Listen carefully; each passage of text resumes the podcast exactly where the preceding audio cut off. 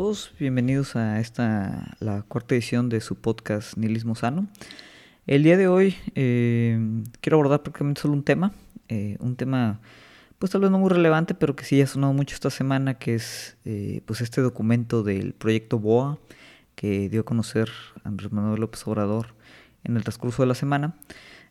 hablar un poquito obviamente del documento, pero no solo del documento, ¿no? como, como noticia política en sí, sino de relacionarlo o tocar eh, pues un poco a manera introductoria eh, algunas ideas del el teórico eh, Jim Baudrillard que nos pueden dar yo creo que luz o contexto para tratar de entender bueno cuál es la cómo podríamos aproximar un análisis o una interpretación de lo que un documento como, como este representa entonces la idea va a ser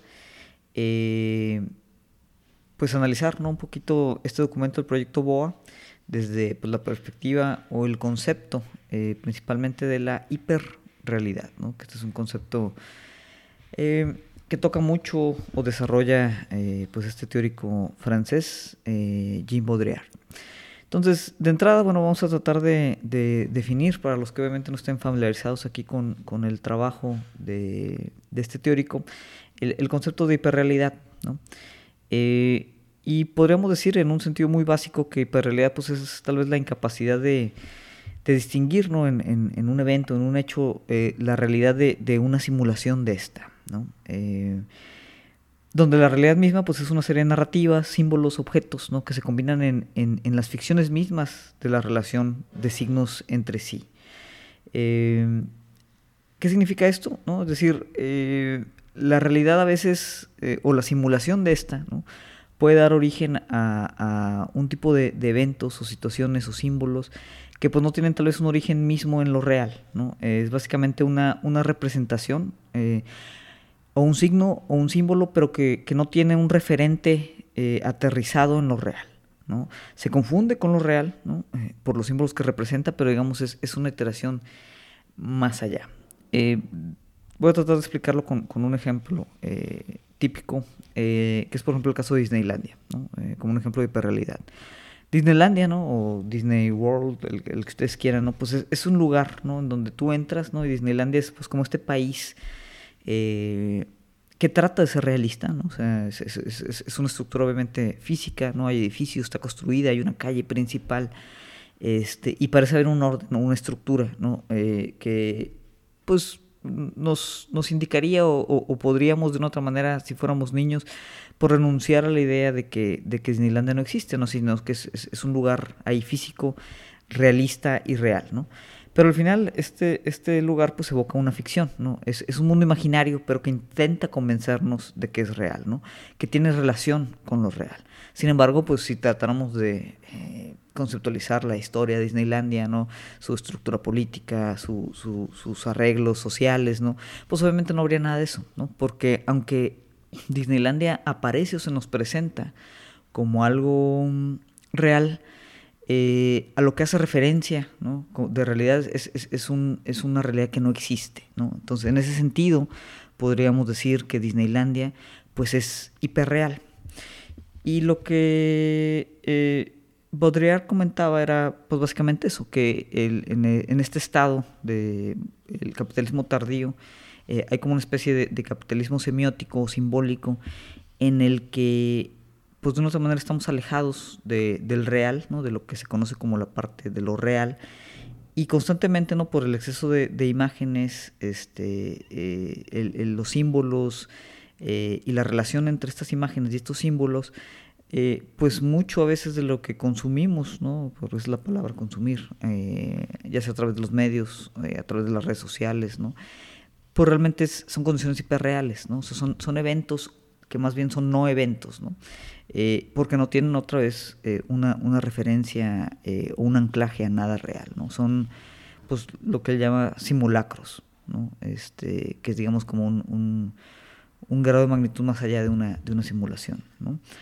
Eh, entonces, bueno, este concepto de hiperrealidad yo creo que podemos eh, abordarlo o, tratar de ligarlo un poquito con, esta nota de lo del proyecto este, eh, BOA, ¿no? Yendo específicamente a la parte de los medios de comunicación, Baudrillard comentaba, por ejemplo, que pues el día de hoy es posible encontrar de cualquier evento o, cualquier este, postura, si buscamos lo suficiente, básicamente siempre va a haber al menos dos versiones opuestas ¿no? de un hecho particular. ¿no? puede ser un hecho político o un, hecho, noticioso, ¿no? donde el hecho tal vez es el mismo, pero la interpretación, las historias, ¿no? la narrativa eh, que se crea de ese evento, ¿no? Eh, puede ser totalmente diferente dependiendo de quién lo esté narrando, ¿no? quién lo esté eh, cubriendo, qué medio esté dando este, la noticia. ¿no? Lo cual significa ¿no? no que en, un sentido estricto el evento o, la realidad del mundo se, se transforma en, en algo que no es real, sino que en la medida en la que tratamos de articular eh, una narrativa coherente ¿no? de, este momento, de esta imagen, ¿no? de esta fotografía, eh, pues esta se vuelve todavía más, más ambigua, más inestable. Este, eh, y pues de una otra manera, ¿no? en, palabras de, de Baudrillard, la, la realidad muere y se eleva a esta condición otra vez hiperreal. ¿no? Eh, él hablaba, ¿no? En este sentido, y, yo creo que esto lo puede poner un poquito más claro de como órdenes de simulación. Por decir, si lo real es, en este caso, un árbol, ¿no? Eh, pues el primer orden de simulación podría ser una imitación natural de ese árbol, eh, que pudiéramos ejemplificar en, el hecho de, por ejemplo, pintarlo, ¿no? O sea, tratar de representarlo, ¿no? Este, tal cual como una, una imitación directa de, de la condición real. ¿no?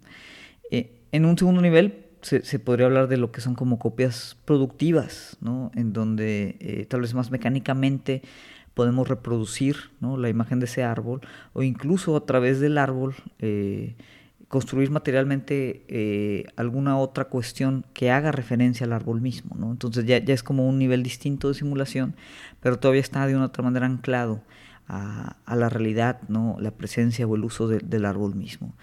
Eh, y finalmente tenemos ya en, el tercer nivel pues la parte de códigos, ¿no? la parte de simulaciones, en donde la utilización y el control de la misma palabra o concepto del árbol, ¿no? o sea, del significante, vamos a llamarle el árbol, pues ya es utilizado sin referencia tal vez al árbol mismo, ¿no? sino para optimizar.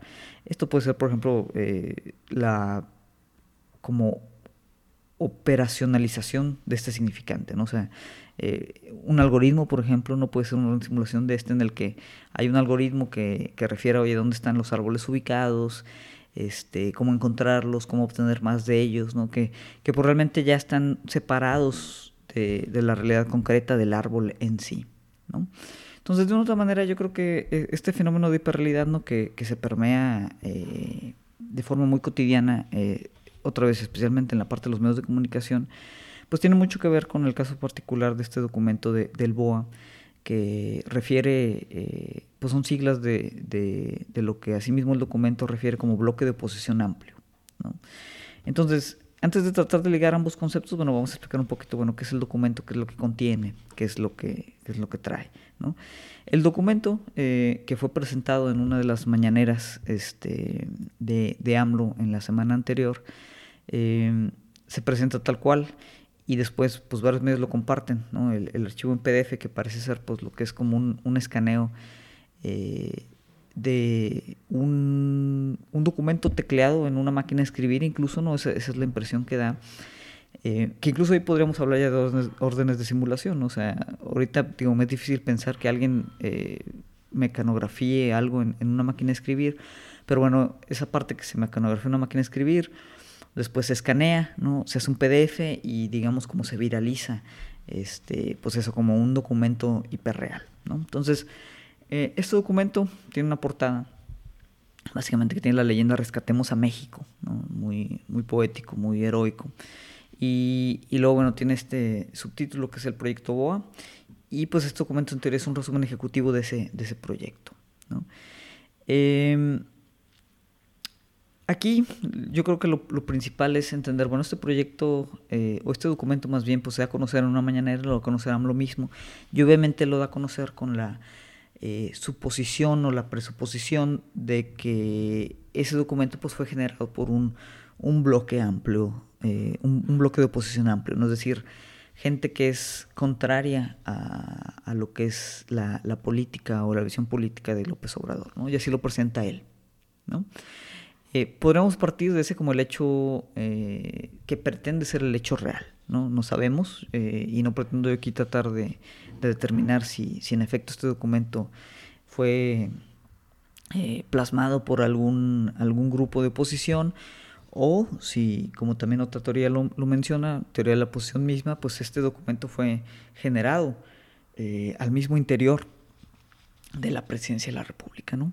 Sin embargo, aquí lo que yo trato de, eh, hacer eh, el argumento es que eh, en ambas condiciones, ¿no? tanto si es un documento real que surge de una, un grupo de oposición, a como si es un documento apócrifo que surge de la presidencia misma, la condición de hiperrealidad del documento o, de lo que refiere, pues hace precisamente que esa parte sea totalmente irrelevante. ¿no? Entonces vamos a explicar por qué. De entrada echamos un vistazo al, documento, ¿no? que empieza eh, pues con, objetivos muy, concisos, ¿no? Eh, como del proyecto, ¿no? que es, número uno, desplazar a Morena de la mayoría de la Cámara de Diputados en el 2021, ¿no? muy concreto, muy eh, este, conciso, y el segundo punto, revocar el mandato presidencial en el 2022. ¿no? Entonces los objetivos son, muy claros. Este, y aquí de entrada, ¿no? esto me parece interesante porque en, otras instancias en las que vemos que la oposición eh, se comunica o refiere o, hace comunicados, digo, ahorita está otra vez, esta semana hubo una segunda marcha, o vamos a llamarle mejor caravana, de este grupo de, Frena, que también es un grupo de oposición. Eh, en esta segunda semana, eh, este grupo Frena, pues también no parece poder articular de forma concreta ningún tipo de proyecto o agenda este, o, llamado a la acción. ¿no? De forma que el ver aquí declarados en este documento dos objetivos muy puntuales, no muy claros, pues contrasta ¿no? un poquito con, lo que la oposición misma eh, ha venido haciendo. ¿no? Entonces eso, eso me parece de llamar la atención en, en esta como dualidad que tiene el, documento de no sabemos si es real o es, o es apócrifo. ¿no? Eh, porque en ambos casos, ¿no? Si, si, este fuera un documento real de la oposición, pues aquí vemos que hay eh, concretamente dos, dos llamados a la acción, dos objetivos claros, y si no lo fuera, y fuera una producción de la misma Presidenta de la República, pues es interesante cómo ellos mismos pueden plantear ¿no? o enfocar, precisar muy bien, pues cuál sería la visión de la oposición misma a la hora de tratar de, enfrentarse al proyecto de, Morena. ¿no? Posteriormente los objetivos, bueno, vienen unos párrafos de, de lo que llama el documento diagnóstico. Este eh, y se define aquí de entrada, bueno, a Morena ¿no? y al presidente como una fuerza política fuerte y con un alto índice de aprobación, lo cual, eh, pues digamos, en términos de encuestas y todo es, es verdad, ¿no? Y aquí también otra vez es interesante como este párrafo, al igual que muchos de los demás que vamos a seguir viendo, puede operar también en esa dualidad, ¿no? En el sentido que el párrafo de una otra manera consolida, ¿no? fortalece la visión que tiene la presencia misma, ¿no? De, de ella, ¿no? De, de ser pues una fuerza política fuerte, con, gran aprobación, eh, pero al mismo tiempo, pues es un punto que sí sería clave también si la oposición lo fuera, lo fuera a analizar, ¿no? Este, que indicaría que pues hay un análisis ahorita eh, referente a, cómo se observa, cómo se posiciona Morena en, el ámbito eh, de, esta posible siguiente elección, ¿no? El segundo punto, bueno, hace un comentario de, cómo el gobierno en curso ha logrado mitigar el impacto económico de la crisis sanitaria, ¿no? Y este punto nuevamente resulta interesante, porque más allá de que no hay una especificación de qué resultados o métricos están soportando esta aseveración de que se ha logrado este, mitigar eh, el impacto, digamos, de la crisis sanitaria, ¿no?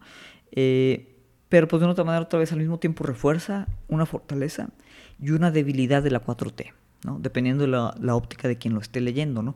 Porque comenta que se ha logrado mitigar, ¿no? Pero eh, pues ahí se, indica que fue a través de programas sociales en los que estos programas sociales han generado eh, han dado dinero sin ninguna utilidad efectiva contra la pobreza, generando beneficios político-clientelares inmediatos, ¿no? Entonces otra vez este párrafo igual, ¿no? Pero en una dualidad que podríamos eh, argumentar que, que, pudo haber sido escrito por la misma oposición o por la presidencia misma. ¿no? El tercer punto del diagnóstico eh, sigue operando de la misma manera. Aquí apunta a carencias que sí han sido tal vez indicadas por la 4, que, más bien que si fueran indicadas por las 4T, eh, en el supuesto de que este fuera un documento escrito por ellos, pues sería como una muestra incluso de autocrítica, ¿no? Que, tanto le falta este, a, esta presidencia, ¿no? Eh, y al mismo tiempo, obviamente, pues sería un tipo de de elemento que la, oposición pues sí tendría que tener claro y, que nos indicaría que sí tiene claro. ¿no? En este punto lo que menciona es que eh, es posible desplazar a Morena, ¿no? a pesar de la fortaleza que mencionaron en el primer punto, si se aplica desde ahora una estrategia en dos frentes, que por un lado es potenciar las debilidades y limitaciones de, Morena como partido, ¿no? y ahí menciona malas administraciones locales, pugnas internas, debilidad organizativa, ¿no? y que están alejados ¿no? del, presidente de la República, lo cual todo eso es verdad. Eh, y mencionan pues esto de, de, por otro lado integrar un bloque opositor amplio, ¿no? Eh, donde participen PAN, PRI, PRD, eh, Movimiento Ciudadano, partidos emergentes como México Libre, etcétera, etcétera. ¿no? O sea, básicamente hace una descripción de quién formaría este bloque. entonces otra vez, toda la parte del diagnóstico pues puede jugar en ambas lógicas, ¿no? De, de real o apócrifo. ¿No? de, de, documento de oposición o documento de la presidencia para jugar un poquito a ser víctima de esta, de esta oposición. Eh, después, eh, básicamente eh, declara en, otra vez, todos los párrafos son muy breves, ¿no? y es un documento extremadamente breve. no por ello vamos a mencionar incompleto, ¿no? pero pues es, muy simplificado, no es muy superficial. Cualquiera lo pudo haber redactado, ¿no? No, no tiene realmente análisis eh, o, reacción a profundidad, pero bueno, esa es la estrategia central y después viene en puntos eh, sobre lo que es el, plan de acción. ¿no? Eh, de entrada, ¿no? menciona que la idea del bloque pues, es acordar con las dirigencias de todos estos partidos ¿no? y organizaciones afines postulaciones únicas, ¿no? es decir, mandar como quien dice a un, a un solo candidato ¿no? por este frente en donde se tenga que competir.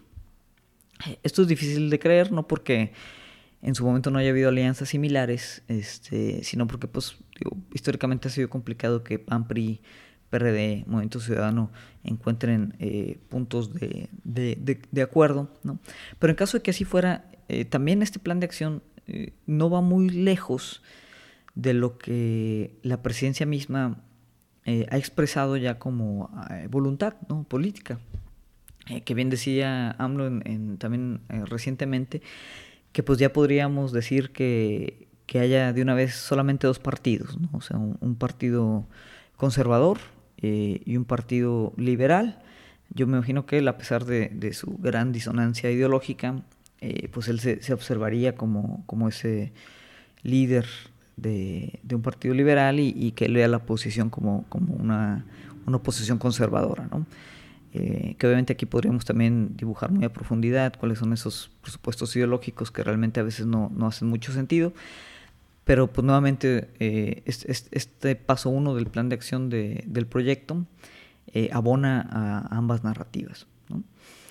En el punto número dos menciona que los estados gobernados por esos partidos pues tendrían que acordar con los mandatorios una alianza para apoyar a esos candidatos. ¿no? Digo, ahí es casi casi una continuación. Eh, el punto 3 obviamente habla de que las cámaras empresariales con las que también se pretenden apalancar apadrinen también estos candidatos, ¿no? Con organización, propaganda, manejo de redes, capacitación electoral, etcétera, ¿no? También ahí no hay mucho más de qué hablar. Eh, y el, cuarto punto eh, me parece mm, interesante, ¿no? Porque hace referencia a lo que sería el perfil de los candidatos, ¿no? Eh, mencionan el seleccionar jóvenes y mujeres de la sociedad civil con buena fama pública, preparados para temas políticos, más bien prepararlos ¿no? para esos temas políticos, identificarlos siempre con los valores empresariales del libre mercado, ¿no? distintos a los valores como político profesionales o clientelares de Morena. ¿no? Y, y, luego comenta que hay que apoyarse en egresados del ITESM, la, ITAM, la UP y la UIA. En este sentido me parece interesante, ¿no? Eh, porque, pues otra vez, aquí tenemos una, eh, es, un párrafo muy concreto, pero hay una sobresimplificación de ambas eh, fuerzas políticas, ¿no? Tanto de Morena, ¿no? Decir, oye, aquí vas que me están diciendo que Morena pues es una serie de políticos profesionales, ¿no? Eh, cuyo modus operandi es este modo operandi clientelar, ¿no? De, como políticos muy a la antigua. Y eso lo contrastan este, como con, toda esta idea de, de, de egresados tecnocráticos afín al libre mercado. Que otra vez, no, no que esto no sea la realidad tal vez de la oposición, pero no hay que hacer otra vez una como caricaturización ¿no? de, las mismas condiciones ideológicas, tanto de, de Morena como de, quien está en contra de Morena. ¿no? Entonces, eh, sigue aquí otra vez ya casi a más de la mitad del documento, todos los, los, párrafos, toda la retórica, todas las palabras siguen pudiendo operar ¿no? en una condición tanto de documento real como de documento inventado, ¿no? vamos, a, vamos a llamarlo eh, así. ¿no? Em, habla también ¿no? Eh, de, como principal vector de esta propaganda de la oposición la parte de inseguridad y desempleo. ¿no? Y aquí da, eh, de qué hablar, ya que se da a entender que estas dos condiciones, ¿no? inseguridad y desempleo, se le quiere atribuir al presidente esta responsabilidad ¿no? de, de, estas condiciones que pues, han ido empeorando. Y cuando se dice que se le quiere atribuir responsabilidad al presidente de estos dos elementos, pues también es una manera de decir que el presidente tal vez no es del todo responsable, ¿no? Y, y, que este grupo opositor lo que va a intentar hacer es, es que la responsabilidad del, del presidente se interprete como total, ¿no? Entonces otra vez, esta parte también opera en ambas condiciones, ¿no? Eh, que si lo hubiera escrito AMLO, pues de una u otra manera eh, se trata de deslindar de la responsabilidad de, la inseguridad y el desempleo, ¿no? que lo hace constantemente en sus discursos. Y si lo escribe la oposición, pues eh, como que da a entender ¿no? que pues, lo que van a hacer ellos es, es, básicamente atribuirle esta responsabilidad. Entonces, en ambas lógicas puede operar sin ningún problema. ¿no? Em, incluso se habla de, digo, no, no, no con la palabra complot, pero obviamente da eh, que sea muy fácil de poner esa palabra ¿no? en bocas del presidente, que sabemos que el presidente no batalla para nada por utilizar esa palabra, ¿no? pero se habla incluso como de un, vamos a llamarle complot entre comillas, para presionar también a la prensa internacional de tomar esas mismas posturas, ¿no? Eh, otra vez algo que podría no sonar descabellado en ninguna de las dos narrativas, ¿no? Tanto que la oposición trate de buscar esos, esos apoyos, ¿no? Eh, retóricos de los medios internacionales, como que el presidente mismo pues en algún momento se entere de esto ¿no? y marque que pues es otro gran complot ¿no? de los conservadores para traer abajo su proyecto político. ¿no? Eh, ya al final hace un listado muy específico de actores de la oposición, ¿no? Eh, aunque no especifica o, no da a entender si esos son actores ya, como quien dice, ya firmados ¿no? en, este, en este BOA, o si es simplemente pues como un listado de, de gente afín tal vez al proyecto, que pudieran eh, establecer algunas alianzas. ¿no? Obviamente el listado, eh, pues me imagino no es un listado exhaustivo, eh, pero pues si no, claro, si son alianzas potenciales o, alianzas ya definidas. Pero básicamente en ese listado pues vemos una serie de personajes, grupos y organizaciones que pues digamos ahorita ya están sin, sin tapujos ¿no? en, en, en, una labor de oposición al presidente. ¿no? Entonces no, no causaría ninguna, o no tendría por qué causar ninguna sorpresa, ¿no? El que estén como que aquí aglomerados en este documento, ¿no? Eh, entonces, de una otra manera, ¿no? Eh, si tratamos de resumir todo lo que el documento indica, que no es mucho, eh, pues hace tesis tal vez bastante defendibles sobre una óptica de, del gobierno, ¿no? Que podría ser generada a través tanto por el gobierno mismo como por la oposición, ¿no? es de una otra manera un documento tal vez centrado, claramente ideológico, ¿no? Este, pero que, identifica plenamente pues, el discurso, las fuerzas políticas y mediáticas que lo sostendría y que tiene perfectamente bien, identificado también las áreas débiles de la retórica de, la 4T. ¿no? Es decir, si fuera un documento genuino de oposición sería claro y convincente, ¿no? en, en obviamente bajo la lógica ideológica de la, de la oposición y si fuera un documento falso, ¿no? generado por, por la misma 4T, por el mismo presidente incluso, pues sería en buena medida también muy autoconsciente de, de, sus limitantes este, y sus, sus fallas. ¿no? Eh, y en cualquier caso, bueno, el, punto aquí, eh, y, volviendo a, retomar la parte de hiperrealidad, es que eh, y por eso podríamos llamar este documento como un documento hiperreal, es que no requiere ser verdadero o falso. ¿no? Es decir, no importa, es irrelevante quién lo haya generado, este, o incluso con qué objetivo se generó. ¿no? Ya que el documento pues, es interna y externamente consistente tal vez con el orden simbólico y discursivo de ambos sectores, ¿no? es decir, no, no, no contrasta con ninguno, ¿no? al menos no de forma, de forma evidente.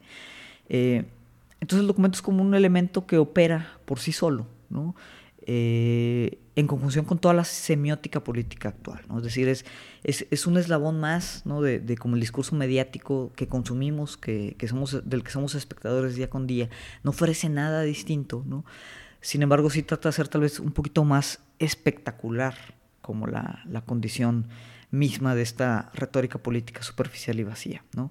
Es, es una simulación hiperreal porque no se ancla ah, ¿no? en absolutamente nada real en el sentido que ninguna de estas dos retóricas, eh, tanto sean de la oposición o del presidente, pues están tampoco muy aterrizadas en cosas reales, ¿no? O sea, son, son como discursos otra vez muy, muy, muy desencajados de la realidad eh, eh, política misma que vive el país, ¿no? O sea, la realidad de las calles, de la gente, de, de la misma condición del país, ¿no?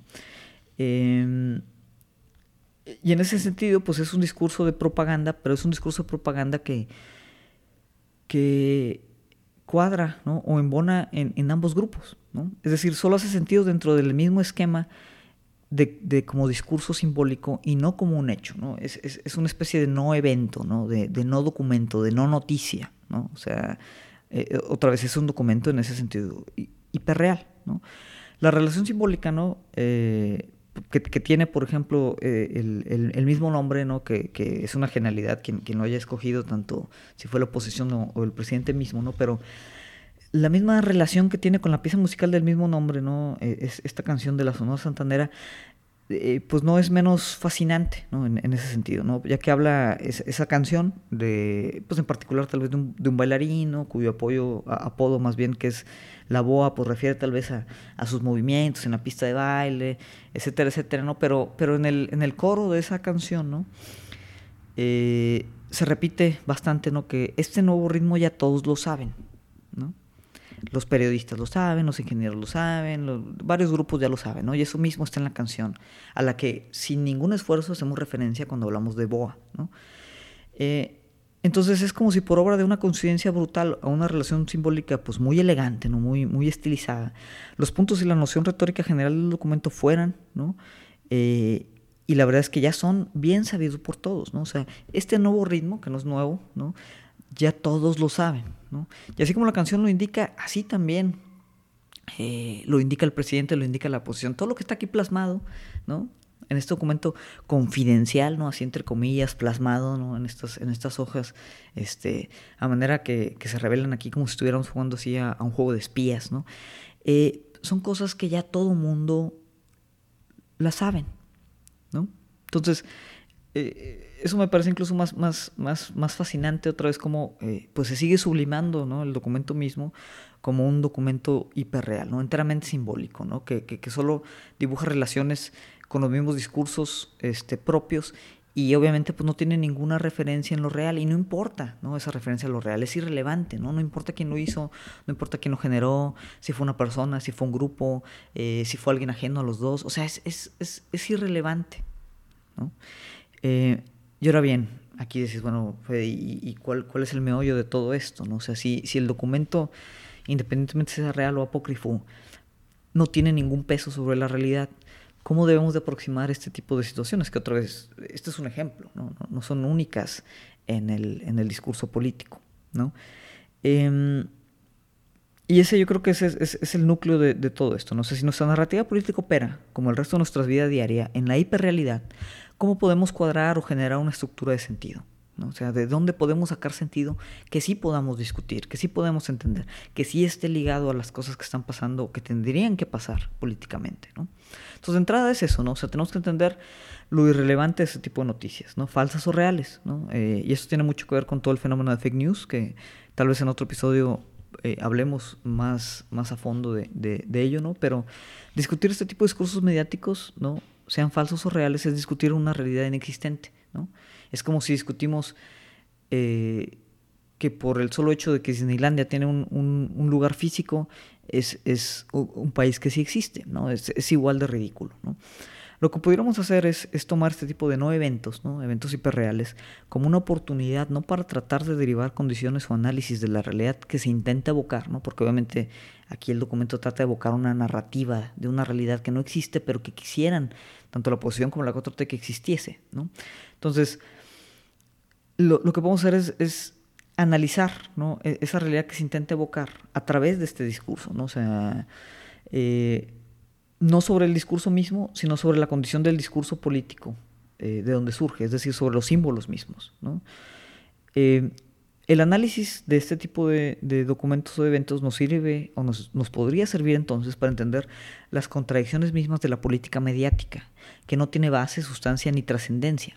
Es decir, tratar de dibujar eh, esa grieta entre la hiperrealidad ¿no? y ahí en ese orificio ver lo que sí evoca como condición real eh, que este real, con mayúsculas vamos a llamarle, es lo que diariamente eludimos, o, lo que diariamente los medios pretenden eludir a través de este tipo de, notas o discursos.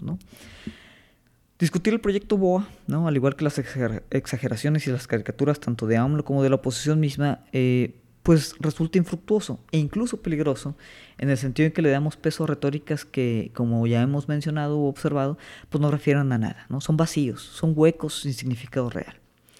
Y este tipo de elementos ayudan a construir otra vez esa eh, que vamos a llamar cultura del espectáculo, ¿no?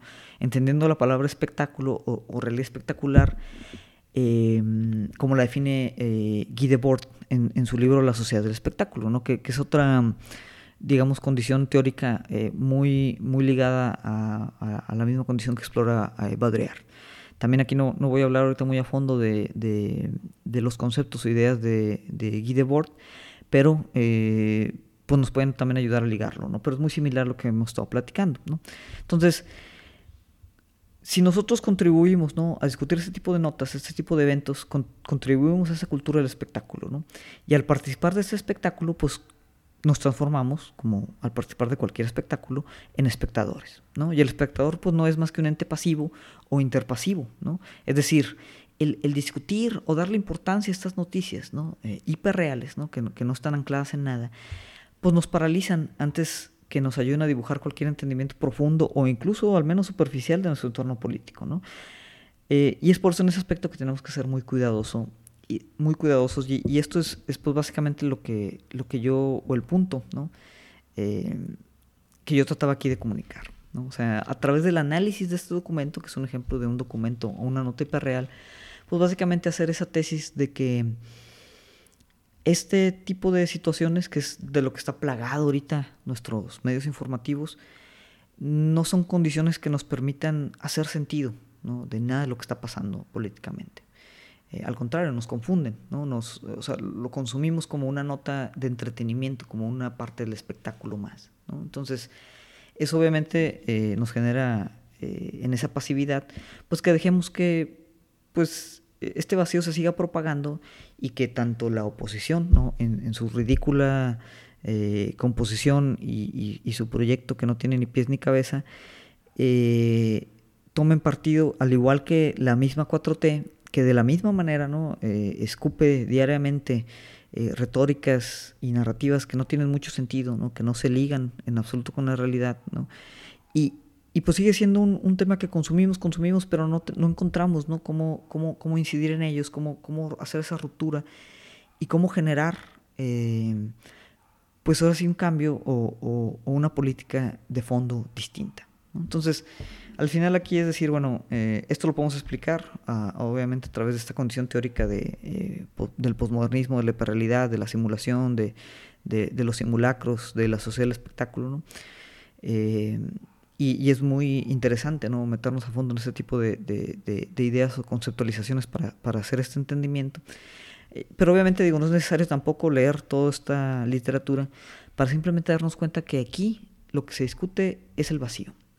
La nada. Entonces, la moraleja aquí, si hubiera alguna, que tampoco quiero que este sea un discurso moralizante, es simplemente decir, bueno, hay que ser muy críticos de este tipo de notas, de este tipo de, de, los medios en general, ¿no? Y tratar de ver este discurso político, ¿qué es lo que oscurece? ¿no? O sea, ¿qué es lo que hay detrás? ¿Qué, qué, es, cómo desmantelar este espectáculo para entender qué es lo que sí habría que discutir, ¿no?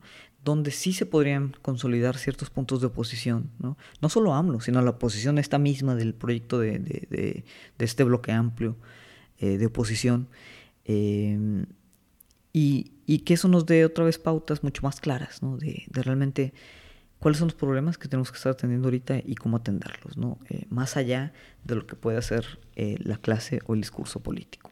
¿no? Entonces, bueno, pues eso era lo que yo quería hablar hoy. Espero este les haya sido de utilidad ¿no? este concepto y, pues nuevamente no si, si hubiera dudas, preguntas, discusiones, este, controversias incluso, ¿no? que, quisieran que, abordáramos más a fondo sobre este mismo tema, eh, me pueden escribir este, a federico.compean.gmail.com y pues bueno, la idea es eh, tratar de, resolverlas en, capítulos posteriores de, este podcast Nihilismo Sano. ¿no? Eh, en caso de que no las haya, bueno, pues vamos a seguir eh, tratando nuevamente de pues, tirar ciertas líneas teóricas que nos permitan analizar muy a profundidad ¿no? pues, temas actuales como el caso específico de este comunicado y pues con ello tener otra vez mayor profundidad y entendimiento de realmente pues, qué es lo que está sucediendo en nuestro entorno político social, económico, del real, etcétera, etcétera, ¿no? Entonces, bueno, eh, pues esto es de lo que quería platicar hoy. Les agradezco nuevamente a todos los que nos, nos escuchan y se toman un tiempo para eh, pues reflexionar estos temas un poquito más a profundidad. Y bueno, eh, estamos aquí, seguimos recibiendo sus sugerencias de, de temas, de, de, autores, de teorías. Y bueno, esperamos pues los estemos nos estemos escuchando en el siguiente episodio. ¿no? Ya les platicaré más adelante qué se puede tratar. Hay por ahí un par de ideas. Yo espero tener la participación de, de, algunos eh, amigos y expertos en los temas que quiero tratar. Pero bueno, eso ya será una sorpresa para el capítulo siguiente. ¿no? Muchas gracias y hasta la siguiente edición de este su podcast Nihilismo Sano.